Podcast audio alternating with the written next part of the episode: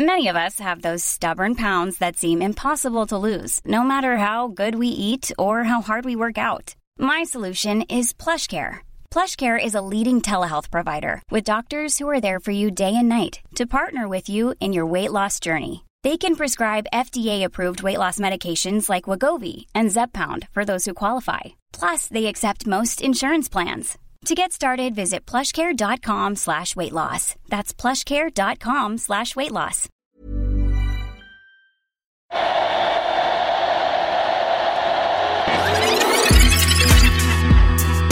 John de Luisa, presidente de la Federación Mexicana de Fútbol, 18 de junio de 2021. En nombre de toda la afición que quiere ver a nuestra selección compitiendo en el próximo Mundial de Qatar, paremos Paremos ya, por favor.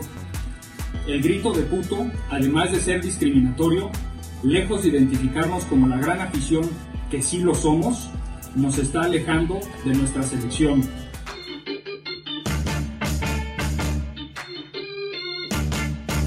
Esto, el diario de los deportistas. Hola, ¿qué tal amigos? ¿Cómo están? Bienvenidos al podcast del Esto, el diario de los deportistas. Les saluda José Ángel Rueda. Me acompañan Miguel Ángel Mújica y Javier Juárez para hablar del tema del momento. Creo que no podemos hablar de otra cosa más que del lamentable grito homofóbico, el cual una vez más le trae problemas a la selección mexicana, ahora problemas ya mucho más serios, ya implica veto, los dos primeros partidos de la eliminatoria México como local desde luego, no los podrá jugar con público, se avecinan amenazas cada vez más fuertes, e inclusive se habla de que si esta situación no para, México se podrá quedar inclusive hasta sin mundial. La situación es sumamente complicada, por eso me gustaría, Miguel, eh, Javier, que platicáramos un poco de qué es lo que puede hacer, ¿no? A qué se podría enfrentar la selección mexicana y qué es lo que deberían de hacer las autoridades para terminar finalmente con este grito. Mi querido Javier, bienvenido, qué gusto tenerte en el podcast. A ver, platícanos, tú que estás eh, siguiendo constantemente a la selección, ¿cuáles son las sensaciones dentro del tricolor? Es decir, ¿qué es lo que piensa la gente de México? Hay preocupación, desde luego, ¿no? Hola, ¿qué tal Ángel? Miguel Ángel. Así es, como lo mencionas, ya dejó de ser chistoso, una broma como en el 2004 que nace este grito y muchos años después, como bien lo mencionas, ya tiene repercusiones ya no tanto en lo económico,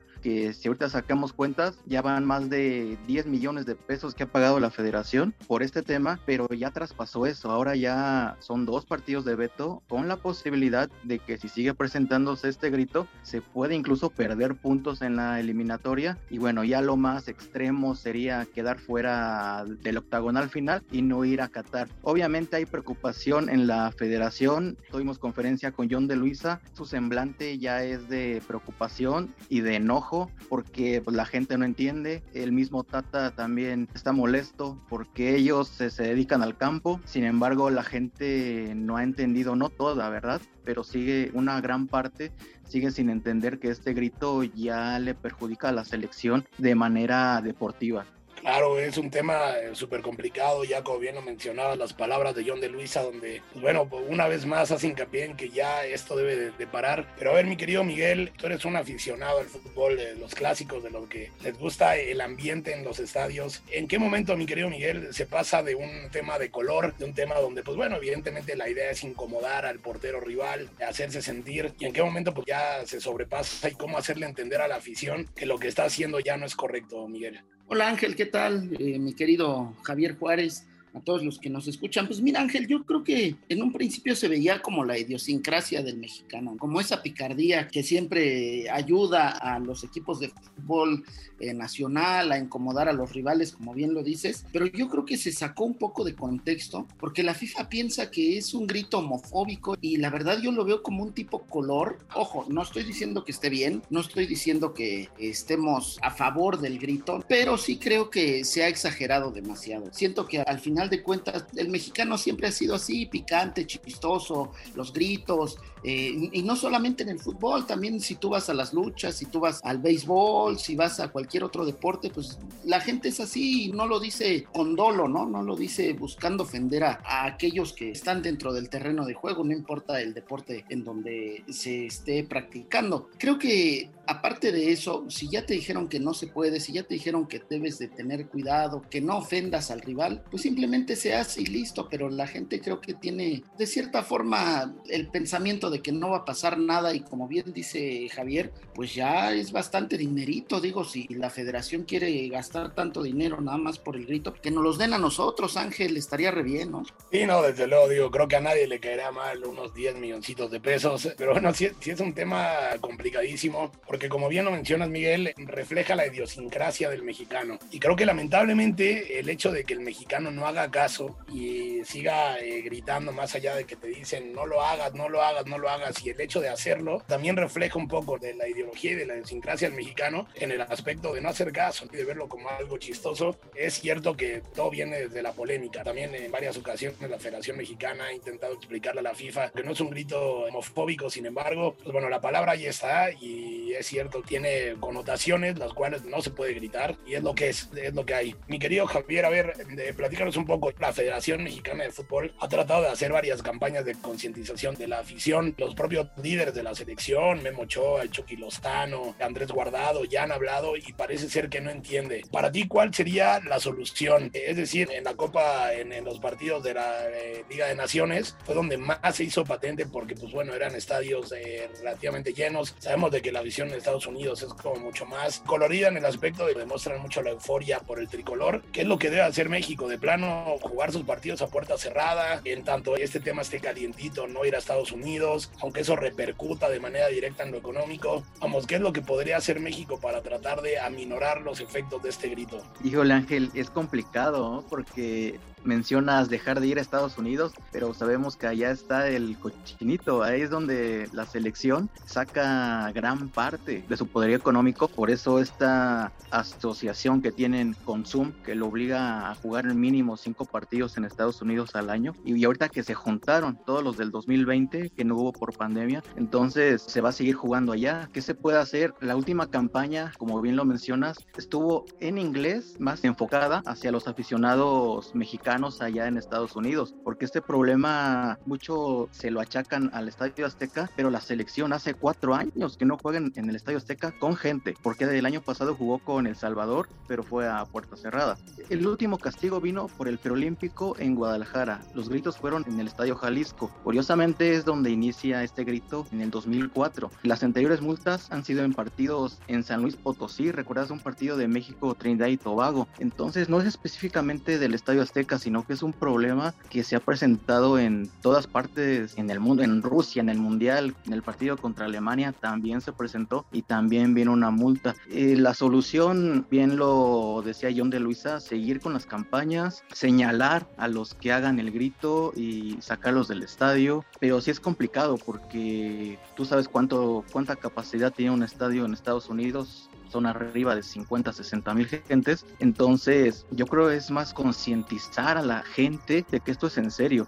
Yo creo que si México no pierde los primeros tres puntos de la eliminatoria por el grito, la gente no va a entender. Es un tema delicadísimo porque se trata, como bien mencionas, de que la gente no entiende. Es el hecho, ya, ya mencionas que no es un problema de determinado estadio, sino ya de toda una afición, ¿no? Y en donde estén, el grito se hace presente. Miguel, ¿alguna idea que se te ocurra o qué es lo que debe pasar para que el grito desaparezca? Digo yo, yo sé que es la pregunta del millón, es difícil responderla. Sin embargo, situándonos un poco ya en la eliminatoria, México debuta y no podrá recibir público en su partido contra Jamaica. Sabemos de que, pues bueno, más allá de que es una eliminatoria del nivel de la CONCACAF, pues bueno, no podemos ni de cerca menospreciar la eliminatoria porque ya hemos estado muy, muy cerca de quedarnos fuera en el Mundial en esa clase de eliminatorias. Pues bueno, no podrá recibir eh, público contra Jamaica ni contra Canadá. Es decir, no le tocan Estados Unidos, eh, Honduras, Costa Rica, pero son rivales complicados y encararlo en, un estadio azteca vacío o en donde decidan jugar, efectivamente va a pegar. Entonces, ¿qué es lo que puede hacer México para minorar los efectos del grito? Pues es que es muy complicado, Ángel. La verdad, el, el tema ha salido de control. La federación, por más que intenta con campañas, como bien lo mencionaba Javier y tú mismo, por más que pongan a Memo Ochoa, es más, hasta el Chicharito que ni siquiera está convocado, yo creo que la gente no va a entender. Es momento de que, como dice Javier, pues sí, de verdad se señale a aquellos que lo estén gritando. Es complicado, es complicado, sí, porque tú vas al estadio a divertirte y que no te dejen gritar una u otra cosa es completamente antifútbol, creo yo. Al final de cuentas, yo creo que deberíamos unirnos todos para saber que esto va a afectar más adelante a la selección.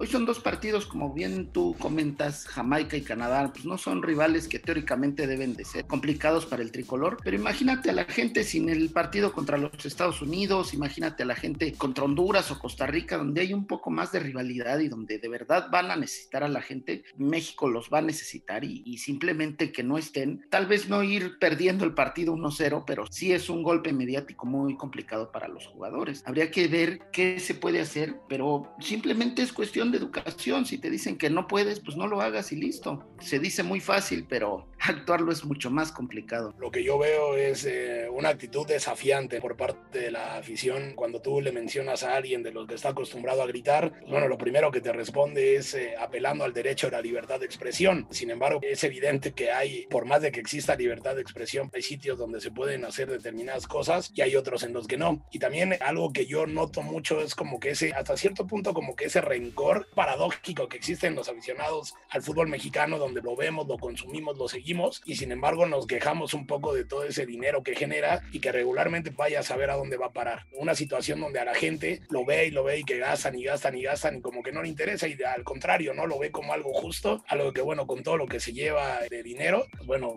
que por lo menos paguen algo, ¿no? Sin embargo, ahora ya comienza a pegar en lo deportivo, que es donde probablemente la afición, la que todavía grita, pueda comprender un poco más. A mí se me ha ocurrido varias veces que yo creo que siempre somos más los buenos, es decir, cuando uno va al estadio no grita todo el estadio, salvo contadas excepciones. Entonces ya en algún momento lo intentaron, ¿no? En el lugar de la palabra, bueno, gritar México, algo así. Imagínense todo el estadio gritando México y que el grito se opaque. Ojalá en algún momento lo puedan llevar a cabo. Mi querido Javier, ¿alguna conclusión ya para ir redondeando? Sí, Ángel, solamente estos dos partidos de castigo, solamente hay que puntualizar que puede ser con cualquier selección, ya sea sub-23 o incluso femenil. No es un castigo específicamente para la selección mayor, porque este último castigo viene por la sub-23 en el Prolímpico de Guadalajara, aunque de aquí a que inicie la eliminatoria hasta este momento no hay ningún partido calendarizado para ninguna de las tres selecciones. Entonces sí sería, como bien lo dices, Jamaica y Canadá. Imagínate los mexicanos que les gusta el fútbol y que a lo mejor quieran ir a ver a Alfonso Davis del Bayern con Canadá, pero bueno,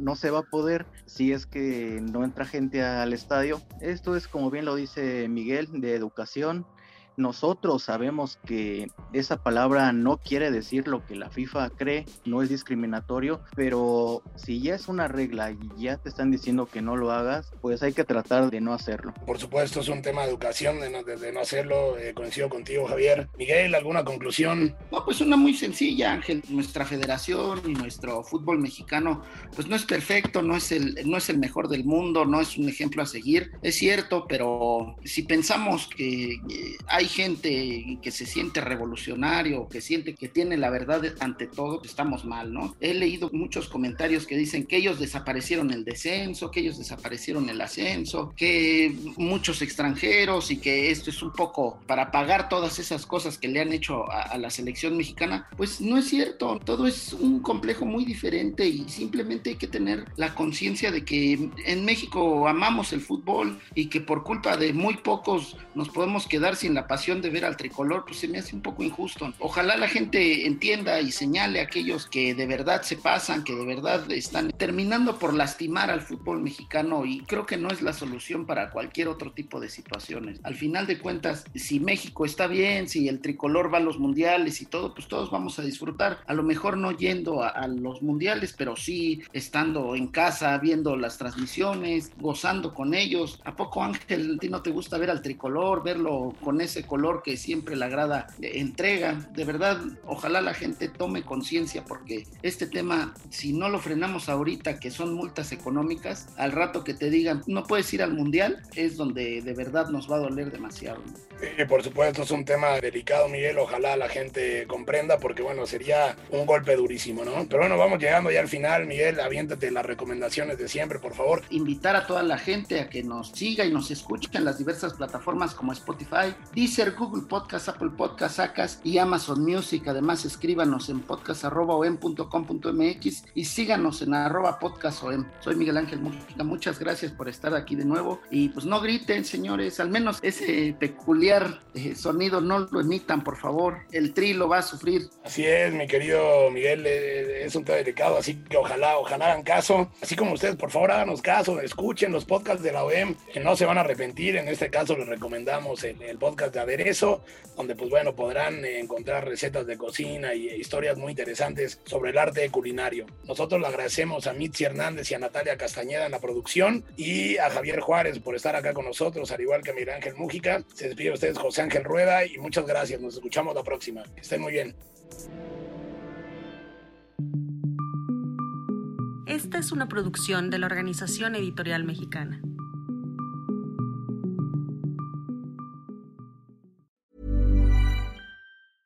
Hey, folks, I'm Mark Marin from the WTF Podcast, and this episode is brought to you by Kleenex Ultra Soft Tissues your ally to help tackle your allergy symptoms this season. I love the change of seasons, but nobody loves pollen and all those other things floating in the air that make you sneeze during this nice weather. Kleenex Ultra Soft tissues are hypoallergenic and allergist approved. So fight back against watery eyes and runny noses without worrying about irritating your skin. For this allergy season, grab Kleenex and face allergies head on.